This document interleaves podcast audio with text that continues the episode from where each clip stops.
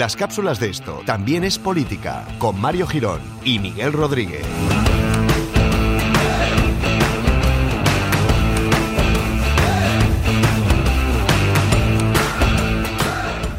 ¿Qué pasa, compañeros de Planeta? ¿Cómo estáis todos? Bienvenidos a una nueva cápsula de Esto también es política, donde compartimos conocimiento con el resto de nuestros, bueno, pues los que viven en el mismo, en el mismo asteroide que nosotros. Eh, ¿Qué tal, Miguel? ¿Cómo estás? Somos los niños de la tierra. Je, je. Pues bien, bueno, ahora un poco lleno, eh, ¿Sí? soy sincero, sí. He comido Bueno. un poquito así lo que viene siendo de más, ¿Mm?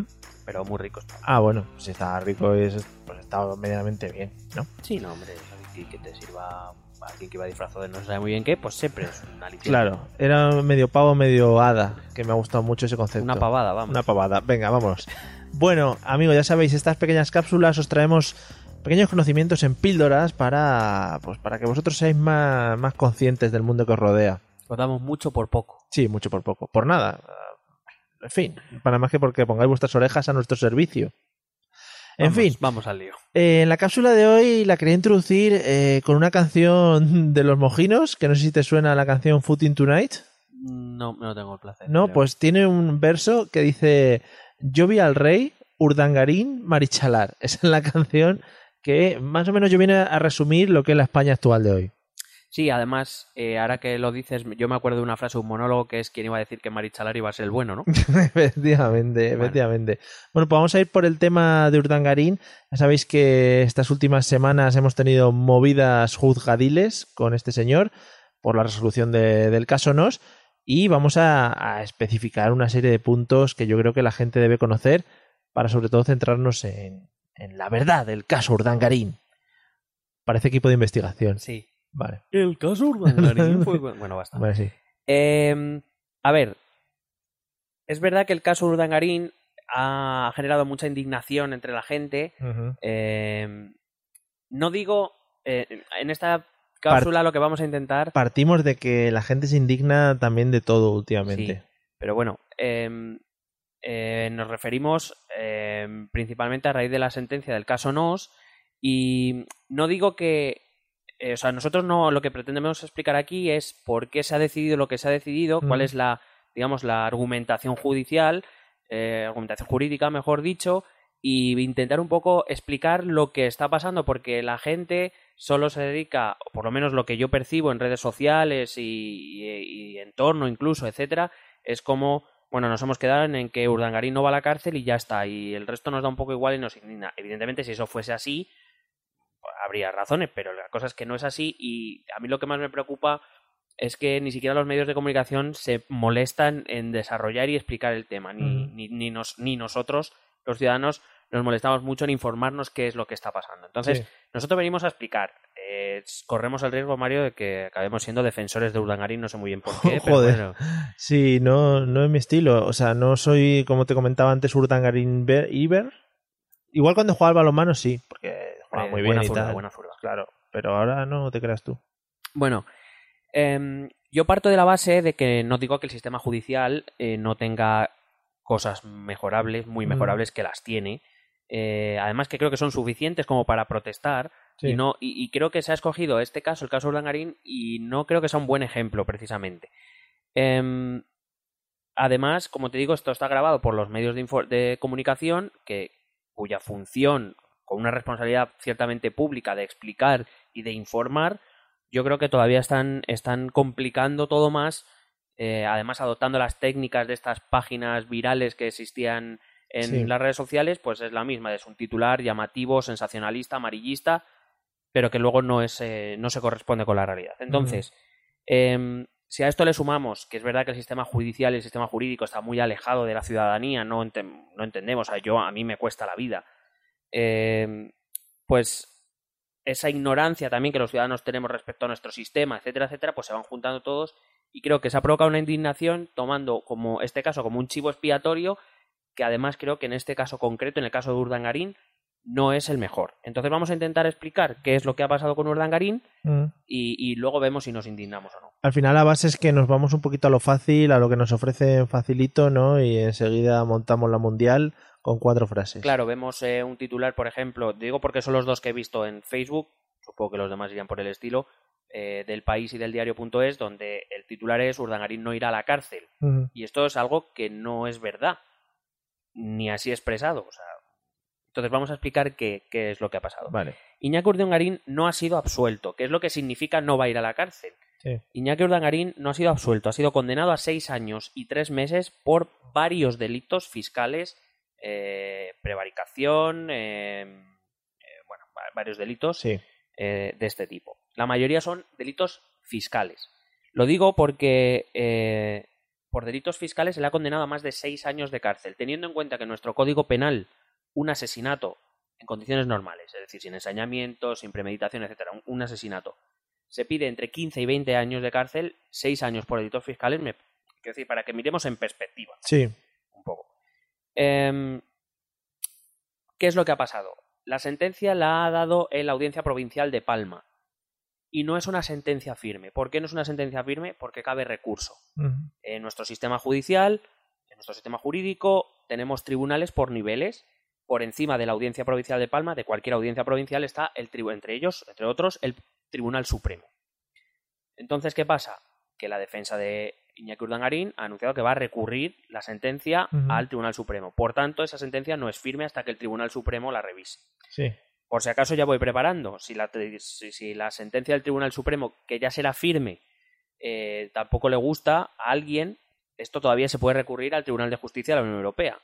O sea que, que digo, para que nos vayamos preparando ya. Porque la, eh, la defensa del señor Iñaki Urdangarín lo que cree es que puede sacar menos condena de lo que, de lo que le ha impuesto la- el juez de Palma. Claro, evidentemente la obligación de cualquier abogado es intentar sacar el, Pero no puede- la mejor opción posible para su cliente. Claro, pero no puede ser que, que la audiencia del Tribunal Supremo ahora aumente, por ejemplo, la condena. El Tribunal Supremo ahora va a revisar el caso y pueden ocurrir tres cosas. Que anule la sentencia, Sí. es decir, que absuelva a Urdangarín, pudiera ocurrir. Mm. Eh, pudiera ocurrir que el Tribunal Supremo diga que la sentencia está perfectamente explicada y argumentada y que por tanto no hay nada que tocar Sí. y que esa sentencia se convierte en firme. O pudiera ser que incluso la eleve, la modifique para más, para menos, para... Eso ya dependerá del Tribunal Supremo. Que al estar por encima de la, de, de la audiencia de, provincial de Palma, pues evidentemente lo que vale es lo que diga el Tribunal Supremo. Sí. Una vez el Tribunal Supremo se pronuncie, eso ya se considera sentencia firme. Mm. Y entonces Urdangarín estará, siempre y cuando haya sentencia que no la absuelva, Sí.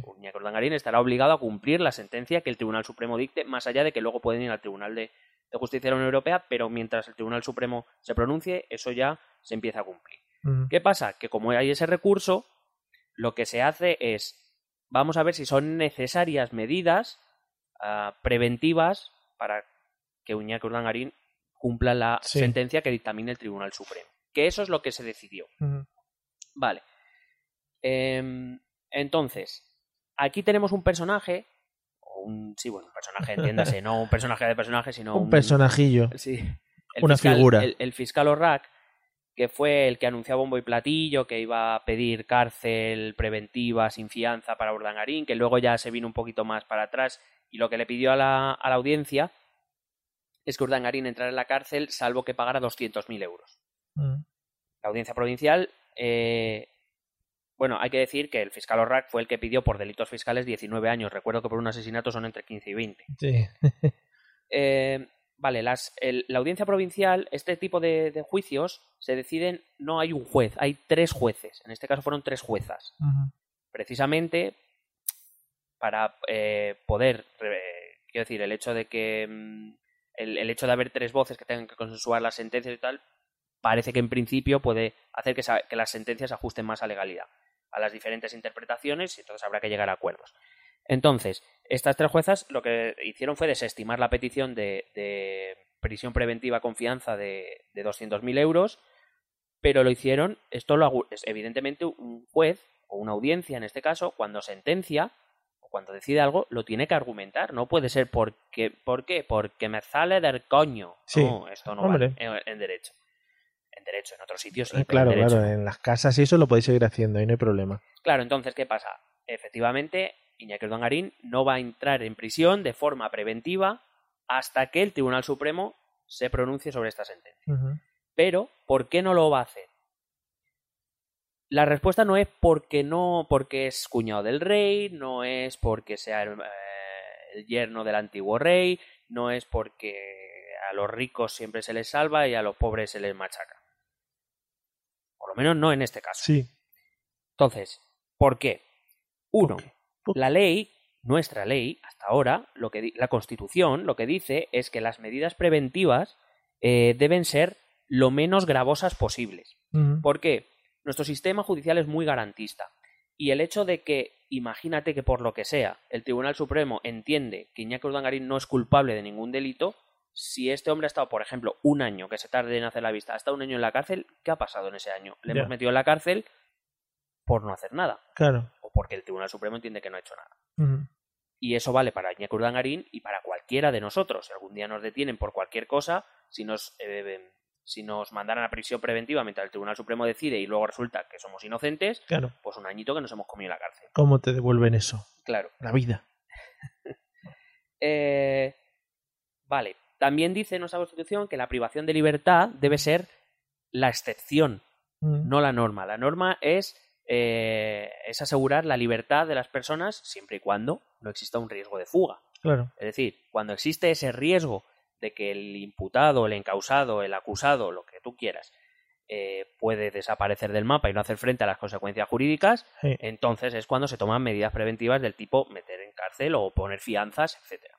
Claro, por eso se ha hablado tanto del arraigo que tienen los dos en España o en Ginebra en este caso para el tema este. Claro, entonces no se ha decretado prisión provisional eh, porque realmente, o argumentado jurídicamente, y si lo pensamos, no existe riesgo de fuga o el riesgo es mínimo. Entonces, ante un riesgo mínimo de fuga, nuestra Constitución dice que hay que, que hay que tomar las medidas menos gravosas y, por tanto, no tiene, parece que no tiene sentido meter a alguien en la cárcel cuando parece que no se va a fugar. ¿Por qué no se va a fugar? Dicen las juezas. Las Sí, juezas. ¿por qué? La. Por el arraigo familiar del que hablabas, Sí. porque eh, una de las cosas es que no hay riesgo de uso de lo, de lo malversado, de lo tal, porque con- concretamente es eh, no hay riesgo de uso de lo defraudado a las víctimas, la víctima es la agencia tributaria, Sí. las sociedades que estaban a, a través de las cuales estaba ocurriendo eso están disueltas y, y además Iñaki Urdangarín tiene las cuentas intervenidas, Sí. o sea, está controlado.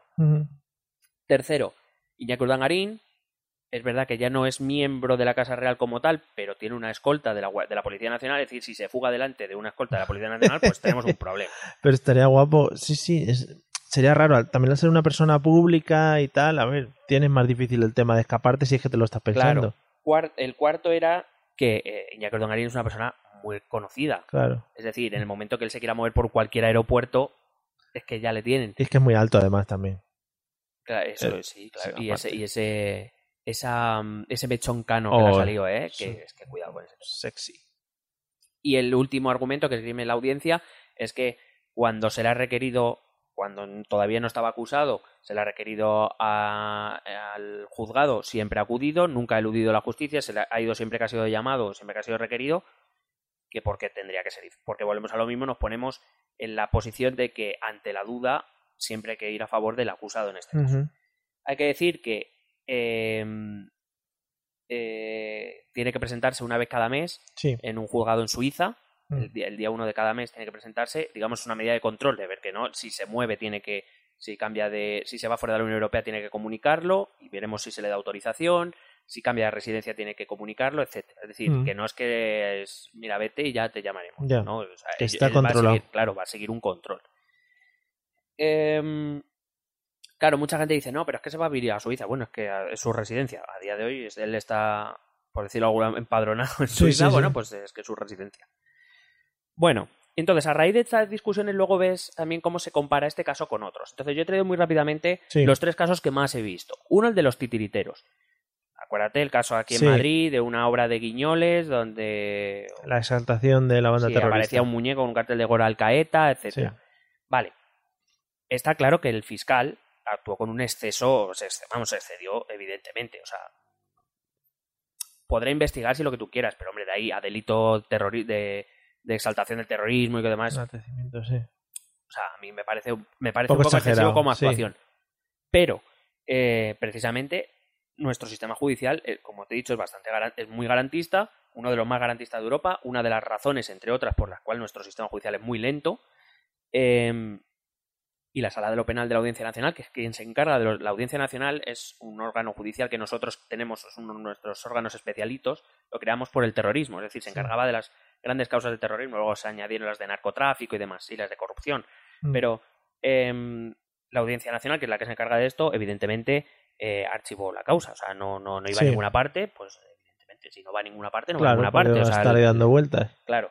Em, entonces, ante el exceso evidente del fiscal en ese caso, la audiencia le corrige, eh, archiva el caso y aquí no pasa nada. Es decir, lo que pasa es que empezamos a ver que si las sentencias me gustan, el sistema funciona, pero si las sentencias no me gustan, el sistema Vaya. no funciona.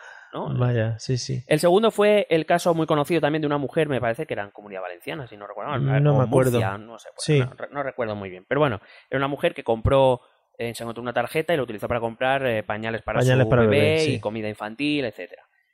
Eh, a esa mujer se la juzgó y se la condenó, si no recuerdo mal, a unos, no sé si eran tres años de cárcel, por apropiación indebida, por hurto, por... Sí. Evidentemente, en, en cuan- en lo que se dice conforme a derecho, es decir, conforme a las leyes, la sentencia era esa. Mm. Pero el sistema vol- volvió a funcionar. Es decir, el juez. eh, ah, no, fue en Alicante.